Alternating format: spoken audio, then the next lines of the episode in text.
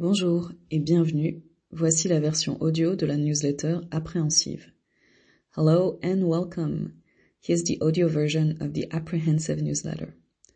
Je commencerai par le français et la deuxième partie de l'enregistrement sera consacrée à la version anglaise. I will start with the French part and the second half of the recording will be devoted to the English one.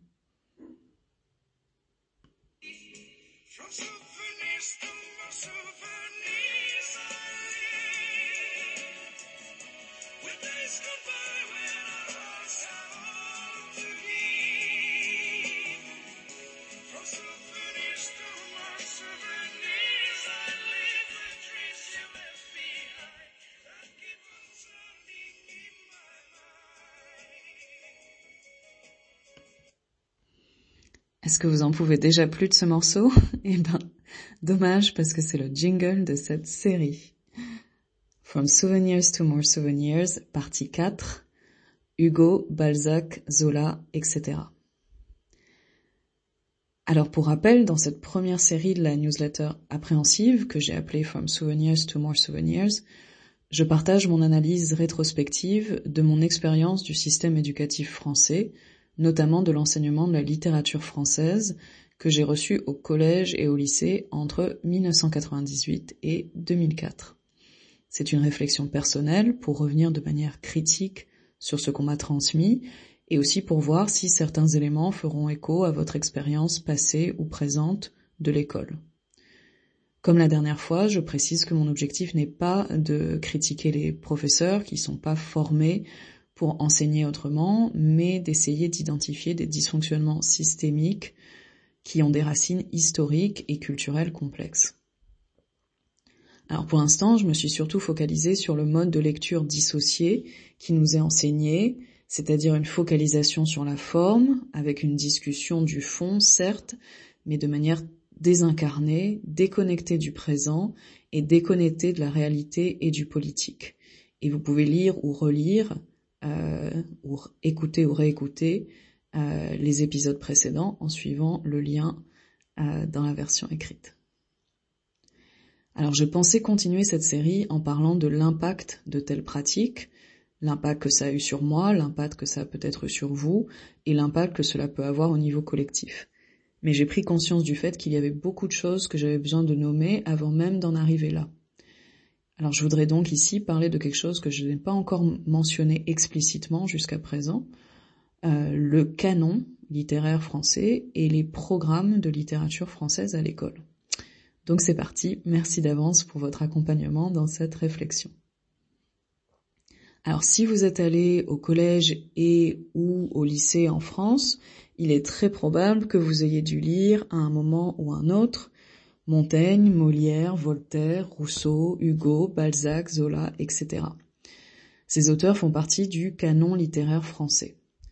Quand un texte appartient à un canon, il est considéré comme authentique dans son attribution, idéal pour représenter une période ou un mouvement littéraire spécifique, mais aussi, et c'est ce qui m'intéresse surtout, ce texte est considéré de manière qualitative comme étant d'une valeur supérieure à d'autres textes, qu'on fait le choix de ne pas inclure dans ce canon. Les textes ne deviennent pas canoniques de manière automatique parce qu'ils seraient naturellement et universellement excellents. La constitution du canon littéraire français est graduelle, elle se fait de siècle en siècle, et parfois des œuvres deviennent canoniques bien après leur époque, ou alors des œuvres qui étaient considérées comme canoniques n'en font plus partie. Ces procédés de sélection sont ancrés dans l'histoire politique de chaque époque et sont le résultat de choix et des dynamiques de pouvoir qui structurent la production et la réception des œuvres à chaque époque.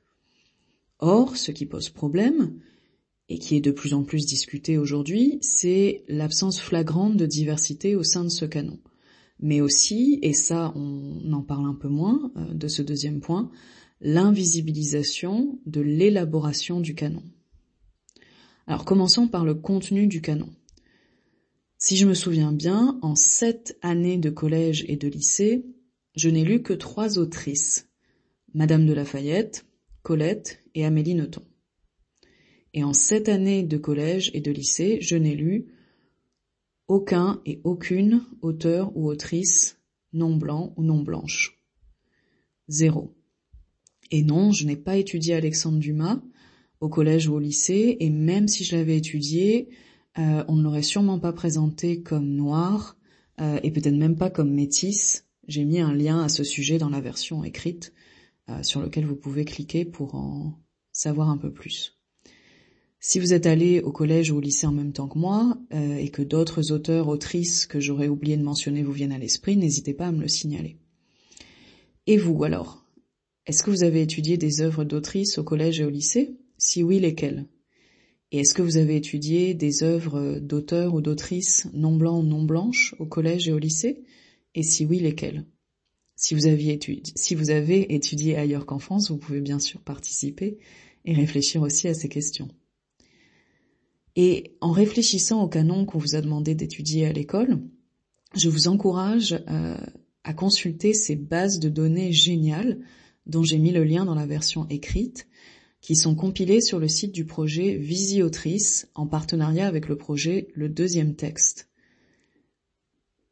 Dans ce projet, les organisatrices, les chercheuses, euh, les créatrices du projet listent toutes les autrices et tous les auteurs qui ont été étudiés année après année pour le bac, le lycée, les concours de l'enseignement, etc.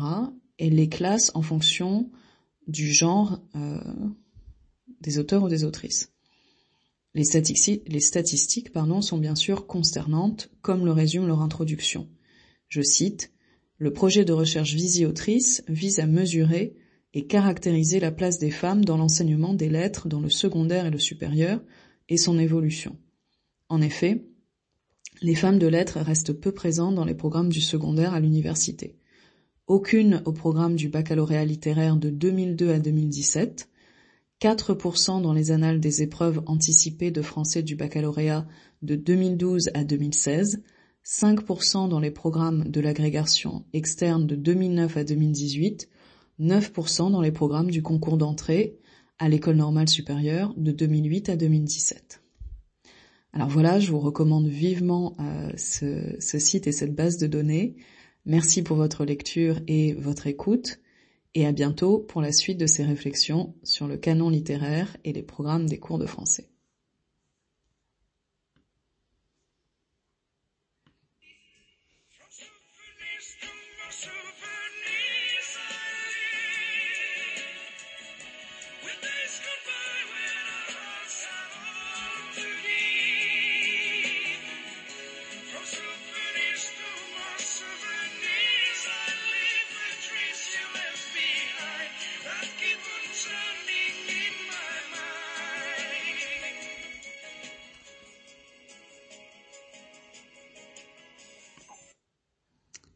Are you done with the song yet? Well, that's too bad because it's the musical theme of this series.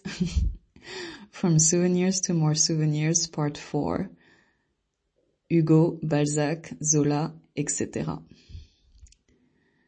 So to recap, in this uh, first series of the newsletter Apprehensive that I've called From Souvenirs to More Souvenirs, uh, I have been sharing my retrospective analysis of my experience of the French education system, especially of the teaching of French literature I received in middle and high school between 1898 and 2004. So I'm reflecting on this at a personal level to reconsider critically what was taught to me and also to see if some of it resonates with your past or present experience.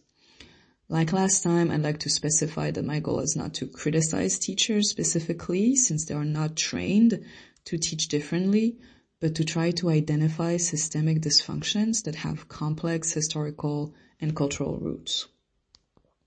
So for now, I have especially focused my analysis on the dissociative lens uh, we are taught to apply when reading literary texts. So we are taught to focus on the form and we do discuss the content, yes, but in a way that is disembodied, disconnected from the present, from our reality and from politics. And so you can read or reread, listen or re-listen to the previous uh, episodes uh, by clicking on the link that I've included in the um, written version of the newsletter. Uh, and so I thought I was going to continue this series by writing about the impact of such dissociative uh, reading practices, uh, the impact it had on me, and the impact it might had uh, have had on you, and also the impact it can have at the collective level. But I realized that there was a lot I wanted to name before even getting there. So today I would like to talk about something that I haven't mentioned explicitly yet, which is the French literary canon and the French literature curriculum at school. So here we go. Thank you in advance for following me on this journey. So if you went to middle school and or high school in France, you probably had to read at some point Montaigne, Molière, Voltaire, Rousseau, Hugo, Balzac, Zola, etc. Uh, these authors are part of the literary French canon. When a text belongs to a canon, it is considered authentic in its attribution, ideal to represent a specific time period or literary movement, but also, and that's what interests me the most, this text is considered qualitatively as being of superior value to other texts that we choose to not include in the canon. These texts do not become canonical automatically because they would be naturally or universally excellent. The constitution of the French literary canon is gradual. It happens from centuries to centuries, and sometimes some works become, become canonical way after their time, or some works that were considered canonical are not anymore. So um, these selection processes are anchored in the political history of each century and are the results of choices and of power dynamics that structure the production and the reception of these works. And what is problematic and is being more and more discussed today is the complete lack of diversity within this canon, but also, and this is something that is less talked about, the invisibilization of the elaboration of the canon. So let's start with the content of the canon. If I remember correctly, in seven years of middle school and high school, I read only three women writers, Madame de Lafayette, Colette, and Amélie Nothomb. In seven years of middle school and high school, I didn't read any writer that wasn't white. None. Zero. And no, I did not study Alexandre Dumas, and even if I had, he was, he would most probably not have been presented as black, and maybe even not as biracial, and I have included a link in the written version of the newsletter, um, that you can click on if you want to know more about this. Uh, and so if you were in middle school and high school with me and you recall some writers that I forgot to mention here, please do not hesitate to let me know. And so what about you? Did you study the works of women writers in middle school and high school? And if so, which ones? And did you study the works of non-white writers in middle school and high school? And if so, which ones?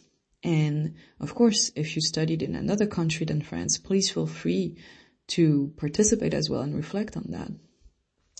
And as you reflect on the canon you were asked to study in school, maybe you can check out these amazing databases that are compiled on the Visi Autrice project website in partnership with Le Deuxième Texte, the second text project.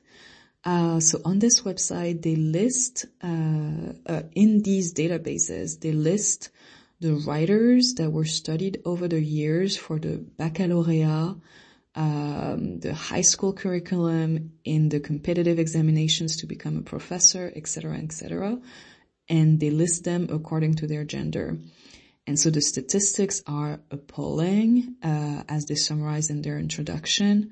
Zero women writer for the end of high school exam with a specialization in literature between 20, uh, 2002, sorry, and 2017.